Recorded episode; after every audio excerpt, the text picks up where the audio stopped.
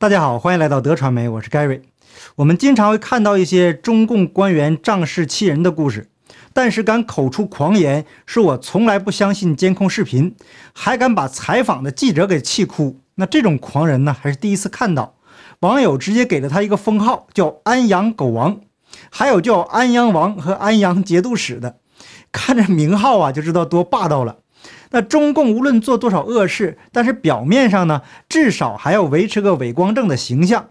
看来呀，这位中共的小喽啰不太了解他党妈的性格。这种公开抹黑党妈的行为，党妈怎么能不加以惩治呢？大家应该还记得我前面做的谁是于伟的那期节目吧？当大家都在问于伟是谁的时候，看人于伟都能沉住气，怎么叫都不出来，然后默默地把直播节目给停了。这才是中共马列子孙的标准操作。该认怂的时候啊，就认怂。大丈夫能屈能伸嘛，这可比那个加速师主子聪明多了。既能维护伟光正形象，也能为自己的什么二奶、十八奶出了口恶气。都说呀，善恶有报，不是不报，时候没到。通常呢，狂妄的人报应来的会比较快，所以低调点啊，还是有好处的。那这位呢，说从不相信监控视频的中共打手，到底是何方神圣呢？那原来呀，他是安阳市市场监管综合行政执法队食品药品稽查专员王新刚。那这位呢是官儿不大，这个官威可是不小。我们来简单的讲一讲事情的经过。今天是星期天，在我的会员频道同样会有大家关心的话题，比如印度已经解封了，那印度人到底做了什么呢？还有欧洲的那个东西的副作用，它整个的数据。那之前呢，我介绍过印度使用了那个不能说的药。那这一期会员节目呢，我会从另外一个角度来谈。好，咱们言归正传。大家知道啊，这个狗是人类的朋友，我们经常呢会看到一些这狗与人类和谐相处的感人的视频。但是呢，有些狗啊还是野性难寻的，比如呢一些大型的犬类还是非常要注意安全的。一般呢，狗把人给咬了，那狗的主人一定会第一时间道歉，尽量征得受害人的原谅。啊，如果受伤严重的话呀，还要赔偿。但是安阳狗咬人的这个事件呢，却出现了奇葩的一幕。狗主人就是前面提到的那位官儿不大、这个官威不小的那位王新刚。九月二十日，河南安阳市王女士八十岁的老母亲耿玉莲在小区遛弯的时候，遇到王新刚的妻子李某莹牵着他们家的两只巨型的贵宾犬出来遛狗。耿玉莲与李某莹擦肩而过的时候呢，两只贵宾犬突然扑向了耿玉莲，李某莹没牵住，两条恶犬将耿玉莲的腰部咬伤、抓伤。那监控视频正好拍下了这一幕，但是让人意想不到的事情发生了。李某莹拒不承认他的狗咬了人，王女士一家没办法，于是找到了河南电视台“小丽帮忙”节目组，然后小丽帮忙与王女士一起找到了李某莹的家，她的丈夫王新刚同样是拒不承认他的狗咬了人，还标出了金句：“咬到没有，由法律来定。”我从来不相信视频，事情啊也就毫无结果。那从目前能查到的情况来看呢，那王新刚最少饲养了两条巨型贵宾犬，总价在十四万人民币左右，所以王新刚的“狗王”称号是名副其实。王新刚作为一个普通公职人员，每月能有多少工资呢？养这种大型犬呢，是非常烧钱的行为。那不知道王新刚的钱是从哪儿来的？小丽帮忙在九月二十九日第一期节目中播出了事情的经过。后来了解到王新刚的工作单位，那小丽帮忙和王女士又找到了王新刚的单位去理论。可是话还没说上两句，一伙人就从单位里冲了出来，跟王女士一家就打在一起。在报警处理以后，发现警察从那伙人身上搜出了警棍和刀具，这事儿就闹大了。中共对警用装备的管理那可是非常严格的。那这伙人都是谁呢？他们的警用装备又从哪儿来的呢？那小丽帮忙从第一期节目一直做到第九期，也就是十一月十七日，已经将王新刚一家的态度、作为、举动蛮横嚣张展现的是淋漓尽致。那由于王新刚一家故意躲避，导致了这件事情啊一直没有得到解决。小丽在录节目的时候呢，彻底崩溃，给气哭了。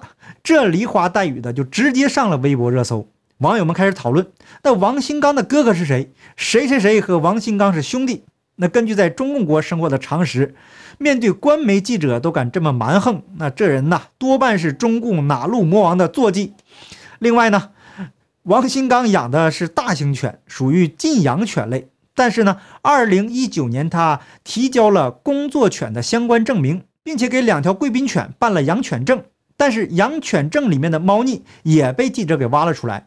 在小丽的第三期节目中，安阳市城市管理执法局执行中队负责人在接受采访的时候说，涉事的巨型贵宾犬是不给办证的，那大型犬应该归公安部门管理。但是在第六期节目中，表示不允许办证的那位执法中队有关负责人说，养狗人提供的材料显示，涉事的巨型贵宾犬是心理辅导犬。这是猴子派来搞笑的吧？养这么凶猛的大型犬做心理辅导，这王新刚他们夫妻的心理是受过多么严重的打击呢？有中国民间的养狗人士介绍，心理辅导犬是舶来的概念，又被称作是治疗犬。不限品种，接受训练以后可以接受任何友好的陌生者，可以不用牵着自由行走，而且呢不干扰其他人，不会有任何危险举动。这很明显呢，安阳狗咬人事件中，两只贵宾犬不属于这一范畴。而安阳市城市管理局专项治理办公室负责人郭双军说，虽然两只贵宾犬属于大型犬，但是当事人自述该犬用于心理辅导，属于特种工作犬，可以给。办理证件，那当事人自述用于心理辅导就可以办证，这中间有没有走后门呢？那我在过去的节目中说过，中共国有句笑话，就有钱能使鬼推磨。那现在应该倒过来说，有钱能使磨推鬼。